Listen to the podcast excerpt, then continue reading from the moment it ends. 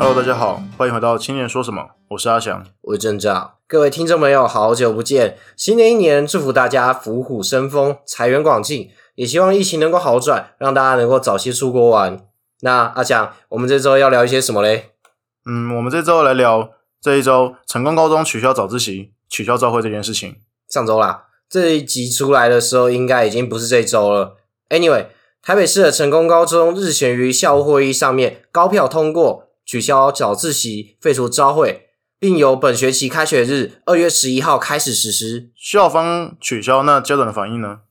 这件事情家长反应蛮两极的。很早就取消早自习的建中家长会会长施佩佩表示，没有早自习可以让学生自己规划时间，他乐见其他学校一起跟进，持续朝松绑的方向进行。那也有部分的家长认为，取消早自习延后上学会让学生变得懒散。另外，对不住在学区的就学家庭，延后上学也会影响学生跟家长他们的出门时间没办法配合，来不及接送。还有啊。国中家长会联合会总会长刘义宽表示，他还是希望能够保持早自习，因为可以让孩子在前面可以先做一些整理，然后有助于提高上课的专注度。那不管家长怎么说啦，我相信高中职的学生应该都还是支持的吧？喜闻乐见吧。像我高中时为了不想升旗，跑去参加一队啊？你是一队啊？对啊，怎么了吗？呃，没有啊，就站照你看起来不像是参加一队的人啊。OK，我知道你在说我身高，高中一队都快没有人参加了，没有身高限制好吗？没有啊，不是那个意思啊，现在连宪兵都没在管了，像我们朋友一七三都是宪兵了。我觉得一七三没有很矮，我也希望可以长到一七三。呃，好，我一七八。干，谢谢你，谢谢你的分享。总之啊，一队在升旗的时候会练习，我们可以不用升旗，然后不用午休，所以我毅然决然直接给他填下去。啊阿翔，你以前都几点到学校？以前哦，嗯，如果是高中的话，因为是搭校车，差不多七点十五分就到学校了吧。那早上还要早自习，还要晨扫，还有早会之类的，最晚也不能超过七点四十五分啊。搭校车，所以你之前住离学校很远喽？嗯，是有段距离啦。那时候我住万华嘛，学校在木栅那边，每天都要六点起床，最晚六点半就要出门了。我自己也是搭校车，因为我家大到校车的时间地点地点啦，还有二十分钟的车程，所以我都要五点三十起床，然后六点就出门，六点二十上校车，大概七点十五分左右会到学校。我高中蛮忙的，要稍微读一下书嘛，学生嘛，然后写个作业，然后偶尔再跟小女朋友呃谈情说爱一下，然后摸一摸，大概就是两点多左右才会睡。甚至有不睡，然后我们直接出门的时候，啊，你这么早有睡饱吗？嗯，平常是还好，但高三升学的时候，虽然我是没有补习啦，但光是晚自习并有失效嘛，结束就已经八九点了，搭校车回家就快十点了，更比如说还要做作业之类的，只要搭校车甚至早自习的时间，真的就是拿来补眠用的。那你有没有想过，为什么我们要这么早到学校？嗯，对啊，我之前连进公司上班都没那么早过。朝会跟早自习一开始是为了什么存在？那现在的朝会跟早自习还有存在的必要吗？从新竹高中把朝会改成月会，然后成功高中废除早自习跟朝会之后，教育部更是全面要取消。今天的青年说什么，就带大家来认识早自习跟朝会。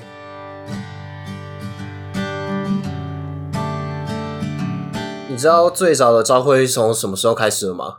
嗯，最早的朝会吗？我没记错的话，是从日据时期开始的吧？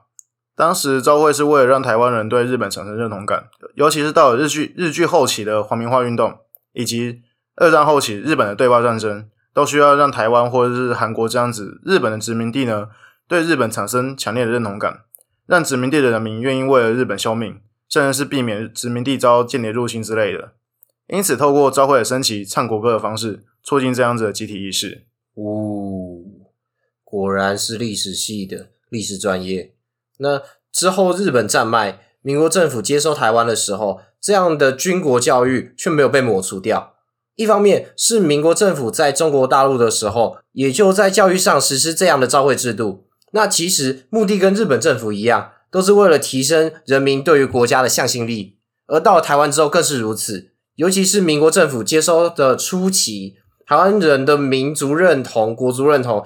其实十分模糊。到现在都蛮模糊的。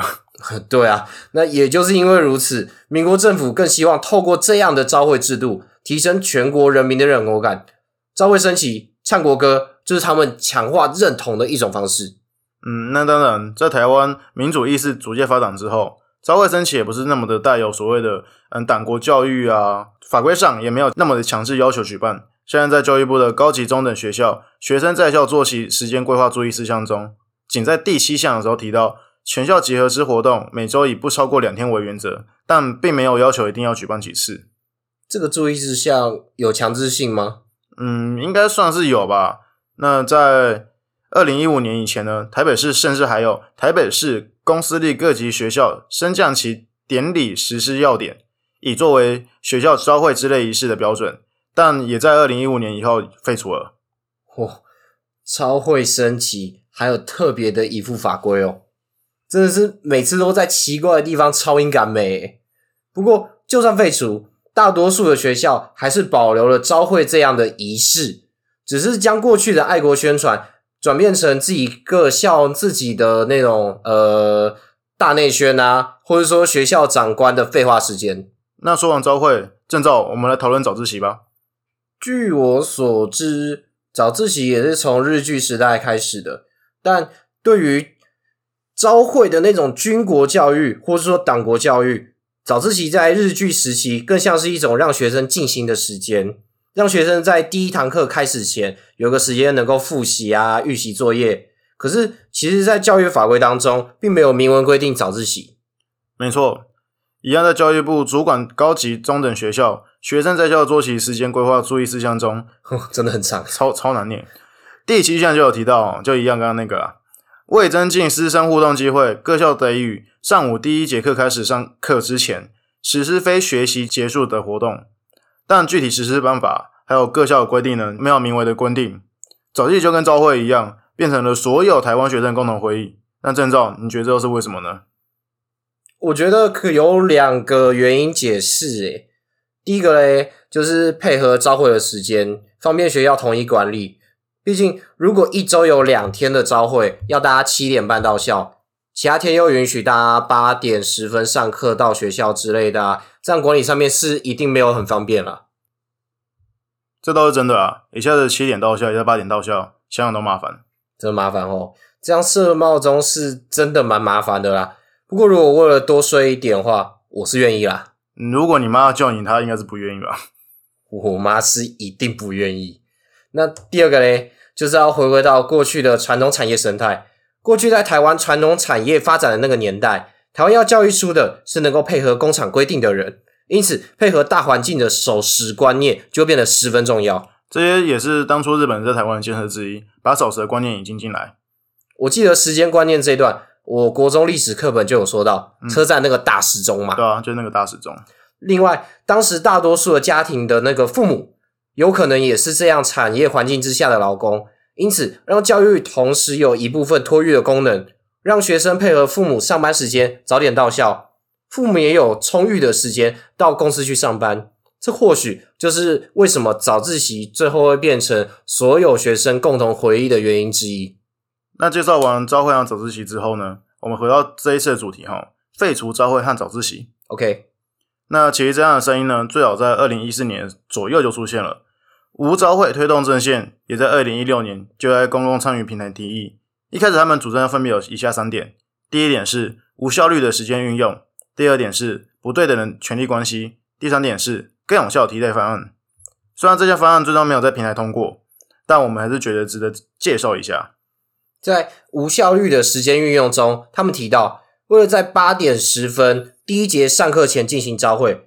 很多学校都从七点四十甚至七点半就要求整队集合，变相或者说实质的去要求学生在七点半之前到校。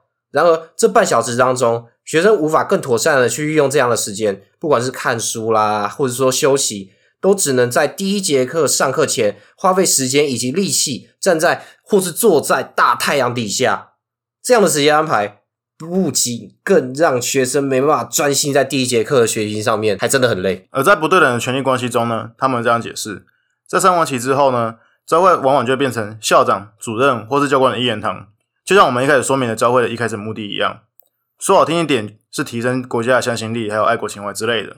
但说直白一点呢，更像是军国教育、党国教育的延伸。这样的教育方式或许在过去战争时期是必要的存在，但到了现在，我们已经不需要这样子的话语霸权的压迫了。哇哦，话语霸权，反正我很闲，对吧？那总之，这也违反了校园民主的精神啦。最后，他们也提出了似乎可行的替代方案，里面提到，朝会不仅是劳师动众，在如今学生自主意识发展蓬勃的这个年代，更是难以达到朝会原本的目的。不管是原先促进向心力这个目标啊，或者说是如今更实质意义上面的宣传校务事项，都难以达成。如果说改成发派公报、广播的方式，甚至说是请每班的代表来。这样或许能够更有效、更省时、更省力的去推广你的校务。那说了这么多，赵薇和早自习过去代表意义，似乎已经和现在的教育环境或者说学生形态的改变发生了很大的不适合。像在上周末的时候，成功高中也宣布了全面取消朝会和早自习。郑照，你不是新竹高中毕业的吗？我不是啊，我是新竹人，可是我是竹东高中。啊，这有差？真的假的？我们很不熟。没有啊，我考不上竹中，但还是有竹中的朋友，多少还是会知道一些竹中的事。不是，竹中跟竹中听起来很像啊，你发音也不太标准啊。哦，新竹的高中很多都有竹哦，像竹中、竹女、竹工、竹上、竹北、竹东，还有在国外的竹南。哈，什什么在国外的竹南？竹南在苗栗啊，竹南是苗栗国神圣不可分割的一部分。Anyway。新竹高中是第一所改变招会模式的高中啦。嗯，竹中早在二零一八年一月的时候就宣布，自一零六学年第二学期开始，二零一八年不是一零七，民国一百零七年吗？没有，一零六学年第二学期很乱哦，超乱。对，不知道谁发明的，嗯，我也搞不清楚。好，Anyway，竹中自二零一八年将上学的时间改成七点五十分，早上七点五十分，并将朝会跟早自习废除。取而代之的是透过月会的方式，在每个月其中一次的班周会时间，在活动中心召开约会，一次性的传达校务事项，同时提供给学生更弹性的时间运用。嗯，那么多学校都希望废除朝会，新竹高中当时是怎么做到的？其实一开始的时候是透过大家一学期的不服从运动，加上班联会以及在跟校方的讨论之下，共同讨论出这个配套方案的。那说到配套方案。你知道，在竹中之前，二零一四年就有一所高中在公民行动方案中提出报告吗？嗯，如果没记错，你说应该是师大附中吧？嗯，没错。当时师大附中详细记录他们学校招会的问题，像招会常常宣传宣导这些重复的东西啊等等。之后，他们决定收集同学的意见，并且提出三个解决方案，像是将一周在操场集合两次的招会。改为一次在操场，一次在班上，透过导师宣传校务事项。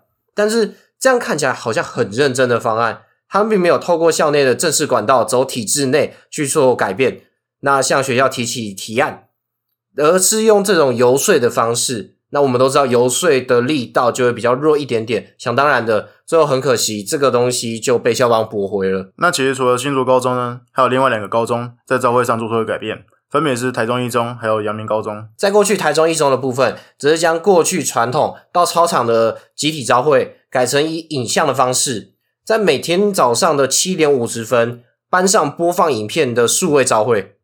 影片制作分别包含由学生会在内的各个处会分别制作跟主持，让招会不再只是单一处事的这个发声管道。另外，也有要求影片长度在八到十分钟内，让过去大家觉得翻长的那种招会时间。浓缩成一个 YouTube 的时间，并且利用影片的特性，提供更多元的语言选择，像是客语啊、台语之类的，让朝会不再只是过去的讯息来源，更带有一层教育的意义。另外，刚刚说到阳明高中，只是直接将招会改成班联会跟社团的活动时间。那说完刚刚那些学校，成功高中呢也才刚宣布取消强制的早自习，甚至是废除招会，并且在这学期就已经开始实施了。教育部马上也就跟进，宣布自下学年开始废除招会跟早自习。郑照，你觉得呢？嗯，哎，不知道你有没有注意到哦？其实不论是成功高中还是教育部的这项政策，比起我们刚刚说到的废除招会的联署，其实更着重在回应二零二零年的另一项联署活动。嗯，郑昭，你是说将国高中生上课时间向后延那些联署吗？嗯，没错，就是这个联署。台湾国高中生待在学校的时间早就远近驰名，是世界第一场。而且不像我们刚才提到的废除招会的联署，这个联署不仅多达一万人复议，教育部更在二零二一年就开始发表了总共六次的回应。没错，那这样的联署比起我们刚刚提到废除招会联署更简单。它里面只提到普遍学生睡眠不足，希望延缓上课时间，读书效率也比较高。提议内容仅有短短这样子三句，却道出了台所有台湾学生的心声。先不论招会本身是否是有意义的，台湾学生升学压力庞大的这样的情况下，往往都要上课到晚上八点、九点，甚至十点才能到家，隔天还要早起搭车上课，几乎超过十二个小时都在读书的。没错。但如果直接将上课时数做出改变，似乎没那么容易。那如果是废除早自习跟朝会，让同学只要在第一节上课之前到，或许就能够保障同学每天上课一样的堂数，并且让同学有更多充足的睡眠，说不定。毕竟除了朝会不能休息之外，大家早自习大多也都是拿来吃早餐或是补眠吧。那说到最后，阿翔，你是怎么看待朝会被废除这件事情的？嗯，我吗？我觉得还是优大于弊吧，毕竟可以多点时间让学生睡眠啊，对吧？我记得我以前都是速写考卷，然后早自习在聊天，最后第一节课上课睡觉不眠。虽然就像网络上大家说的一样，往后上课学生还不是一样会晚睡觉，但说实话，我觉得那已经是个人行为的问题了。这样让整体时间往后，可以给予照时间就寝的学生有更多的时间休息，也说不定。其实废除朝会，将上课时间延后。目的不单纯是让学生有更多的睡眠时间，你也可以换个方式啊，解释成给予学生更多的自由时间，让学生提早去学会时间管理的能力。其实这也符合上次讨论十二年国教跟一零八课纲的这个题目，让学生能够提早适应并学习处理问题的这个能力。时间管理更是最重要的一环。不然你看我过去教育下的产物，我们约八点录音，我九点半才到。嗯，对啊，我们还花很多时间赶稿。你看，现在都已经凌晨三点半了。抱歉，抱歉嘛，下一次一定准时，下次一定。好，那如果说所有人都要到大学生出社会的时候才开始学习管理时间，真的已经太晚了。但说实话，其实我还有个隐忧存在，像是我们一开始说的，早自习的存在，或许还有一部分是包含托育的必要。那这样子将上课时间往后延，是否也只是让补习班之类之类的东西介入这样的时间，会不会最终事与愿违呢？呃，我是觉得高中阶段的时候，你还是要把教育跟托育分开来讨论啊。那我自己待在补教业，我是觉得早自习那一个小时太短了，不可能啊，补习班老师是起不来的。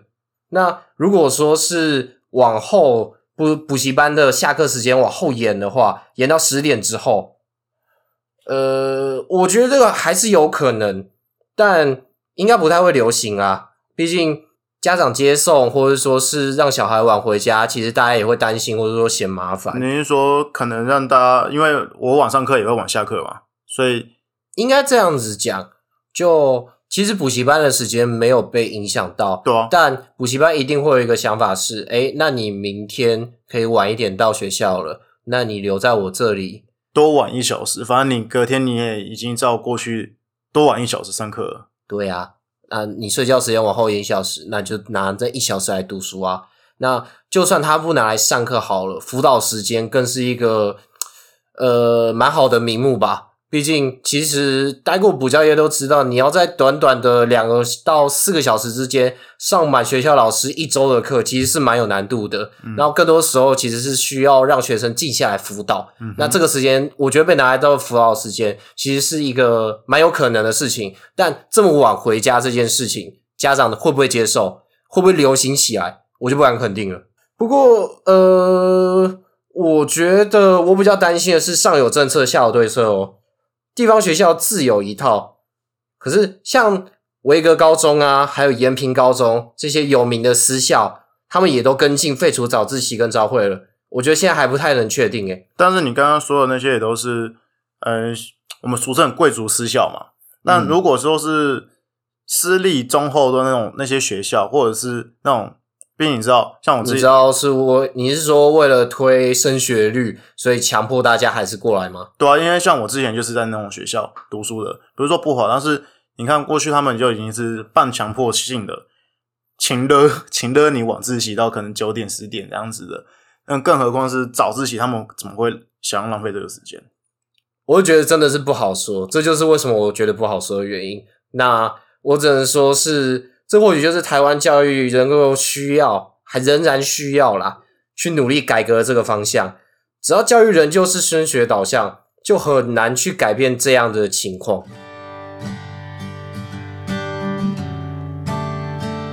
那今天的节目就到这边，希望透过今天的节目能让你更了解朝会还有早自习。那在节目结束之前，千万不要忘记追踪我们的 IG 以及 Podcast，避免错过我们的更新。另外，我们节目也已经上传到 YouTube，提供给大家更多元的方式收听、收看我们的节目。今天只要多一份你的声音，青年就多一份力量。今天的节目就到这边，我是阿翔，我是郑照，谢谢大家的收听，我们下期见，拜拜。拜拜。